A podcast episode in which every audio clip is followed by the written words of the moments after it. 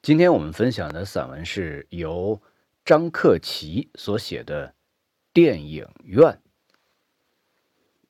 电影院位于县城的中心位置，建于二十世纪七十年代。电影院规模很大，观众席分上下两层，能容纳好几百人。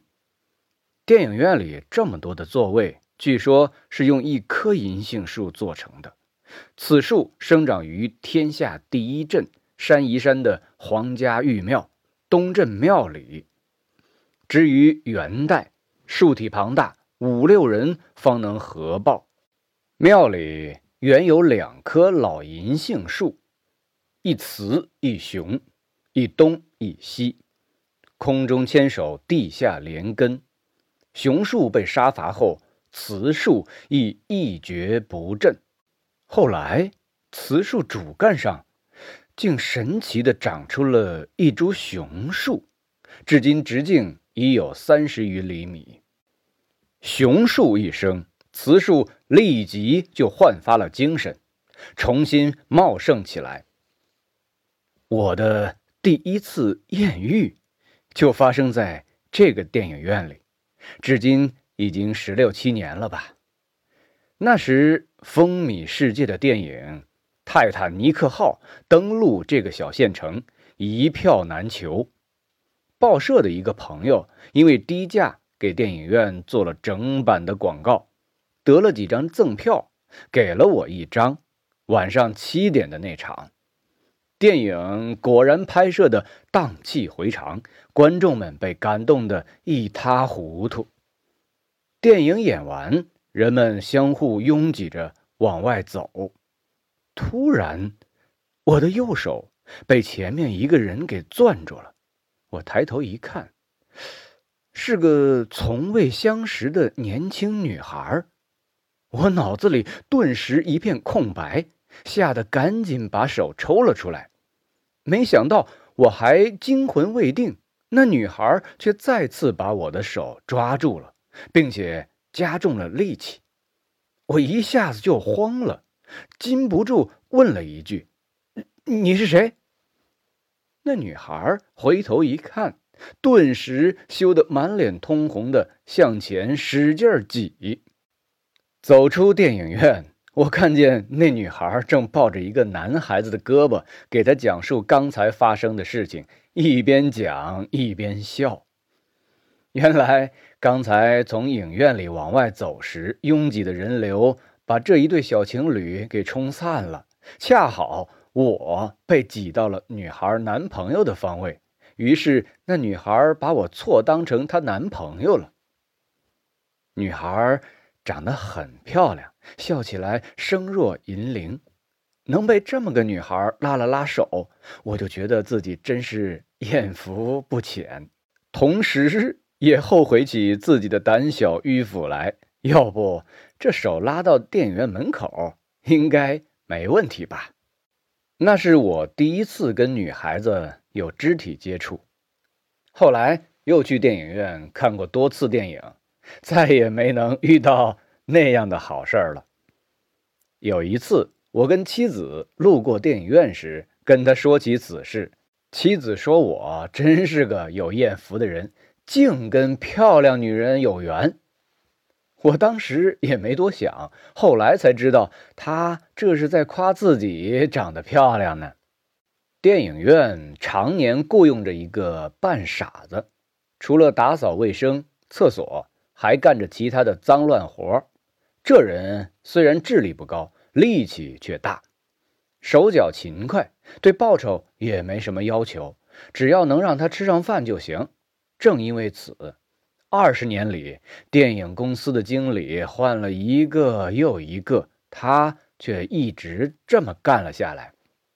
此人姓刘，在家里排行老四，一家人都叫他刘老四。刘老四不仅勤快能干，心眼儿还好，常有人托付他看管个包啊物品的，他总是很上心，从没有出过半点差错。那些跟他打交道多的人，感念着他的忠厚老实，也可怜他的孤家寡人。有时会送给他一点吃的，或者几件换下来的衣服。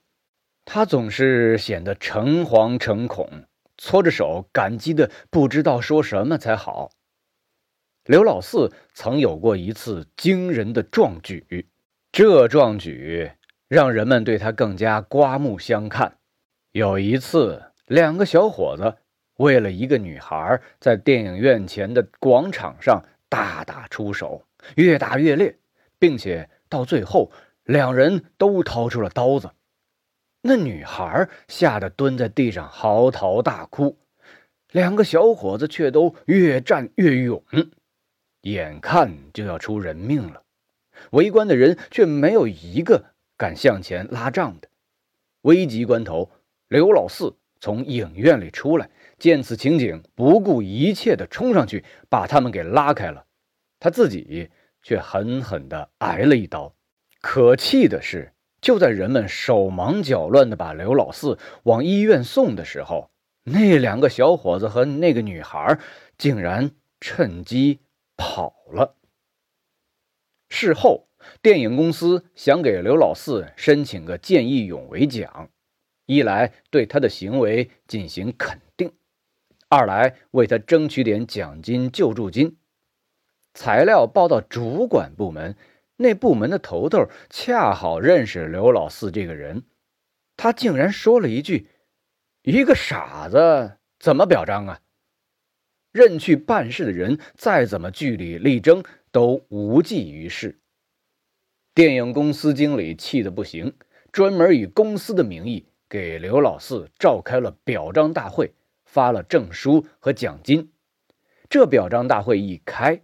在社会上产生了很大反响，并且传到了县长的耳朵里。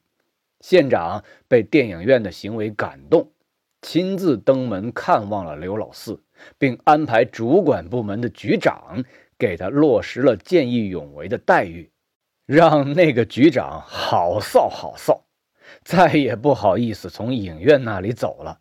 那可是他以前天天走着的，他家与单位之间最便捷的路线。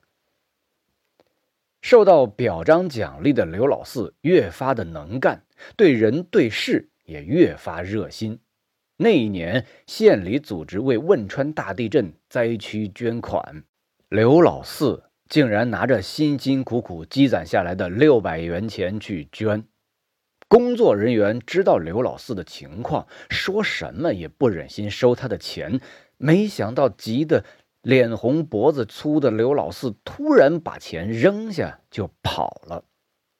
看到的人都说他一边跑一边流着泪。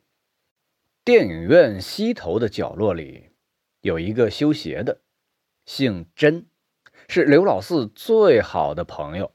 虽是一个修鞋的，却嗜书成癖，写诗上瘾。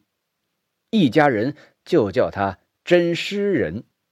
他的鞋摊上，不论什么时候都放着一本书。手一闲下来就去读书，另外还放着一个本子、一支笔，灵感一来就抓紧记下来。据说已创作诗歌两千多首，是一个。名副其实的诗痴，真诗人来电影院修鞋前，曾在村里生活了四十多年，因为痴迷读书写诗，荒废了农活，被他爹娘和弟兄们视为好吃懒做的懒汉，常常对他又打又骂的，有时甚至把他视若珍宝的书啊本子呀撇到大街上。真是人不堪这样的白眼和辱骂，到村东的山沟里搭起了一个窝棚，跟家里人断了来往，却常常是吃了上顿没下顿。为了生计，他去山上挖树根做成根雕卖。那时大家日子都穷，根雕也卖不成几个钱，勉强维持吃饭。剩下的三十五十、百儿八十的。又全都让他买成了书、笔、稿纸、信封和邮票，投出去的作品十有八九都泥牛入海，偶尔有回信的，也都是让他交钱发表入书的，或者让他拿钱买获奖证书和文艺会员证的。真诗人把每一个机会都当成成名成家的重要机缘，即使手头没钱，也会东凑西借的给人家寄去。一年一年的下来，竟然欠下了不少钱。眼看四十的人了，还是光棍一个。爹娘对他恨铁不成钢，兄弟们以他为耻，乡亲们把他当做一个怪物疯子。为了把他拉到正道上来，他爹和他大哥密谋，趁他去赶集的时候，给他的窝棚点了火。他的书啊、本子呀，还有那一摞摞用钱买来的证书，全都化为了灰烬。这一下彻底把他击垮了。他从此离开家乡，四处漂泊流浪，靠捡垃圾和乞讨活命。后来就被刘老四给收留了。并在刘老四的帮助下开起了鞋摊儿，边修鞋边继续读他的书，写他的诗。晚上，两个人躺在电影公司为刘老四提供的宿舍里，真诗人就开始朗读自己写的诗。刘老四没上过学，对能读书写字的人很是崇拜，这让真诗人很是欣慰。刘老四被县里评为见义勇为、先进个人后，县报的记者去采访他，刘老四却什么也说不出来。倒是真诗人把刘老四这个人跟记者说了个透，并当场为刘老四赋诗一首。县报记者发现了这么个人才，就要了真诗人的作品向总编推荐。总编觉得还行，就安排编辑给他发了几首。这是真诗人写诗几十年第一次正儿八经的发表作品，激动的热泪盈眶，竟然扑通扑通的给刘老四磕起了响头，说：“没有刘老四，就没有他的今天。”但毕竟是时代不同了，文学的力量已经微乎其微，发表了作品的真诗人依旧那么活着。修鞋、读书、写诗。刘老四干活之余呢，仍然做着他最忠实的听众。有时，真诗人读着读着，会突然停下来，问刘老四：“你能不能听得懂啊？”刘老四就咧一咧已经掉了好几颗牙齿的嘴，说：“懂是不懂，就是觉得怪好听的。”真诗人的朗读声于是就越加高亢起来。如今电影早已式微，偌大的电影院里一年演不了几场电影了。后来就在二楼改建了一个小的放映厅，在一楼改建了个录像厅，还上了桌球、打飞碟等项目。但是刘老四还一直在这里干着他几十年来一成不变的事情。真诗人也还在影院西头的角落里修鞋、读书、写诗。闲下来的时候，刘老四就到真诗人的鞋摊上去。大部分时间里，什么话都不说，只是静静地看着真诗人做活。看着看着，就打起了瞌睡。真诗人于是就感叹说：“哎，真是老了哟。”感叹一声，自己。也停下手里的活儿，走了神。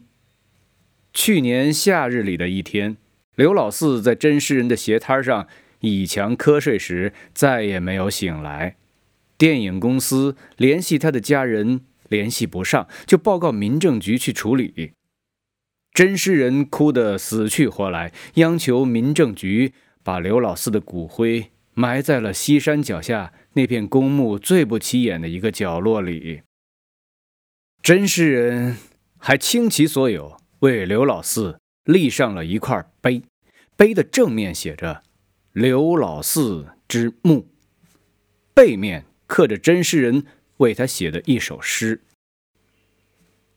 当你离去的时候，请记住我终生的怀念。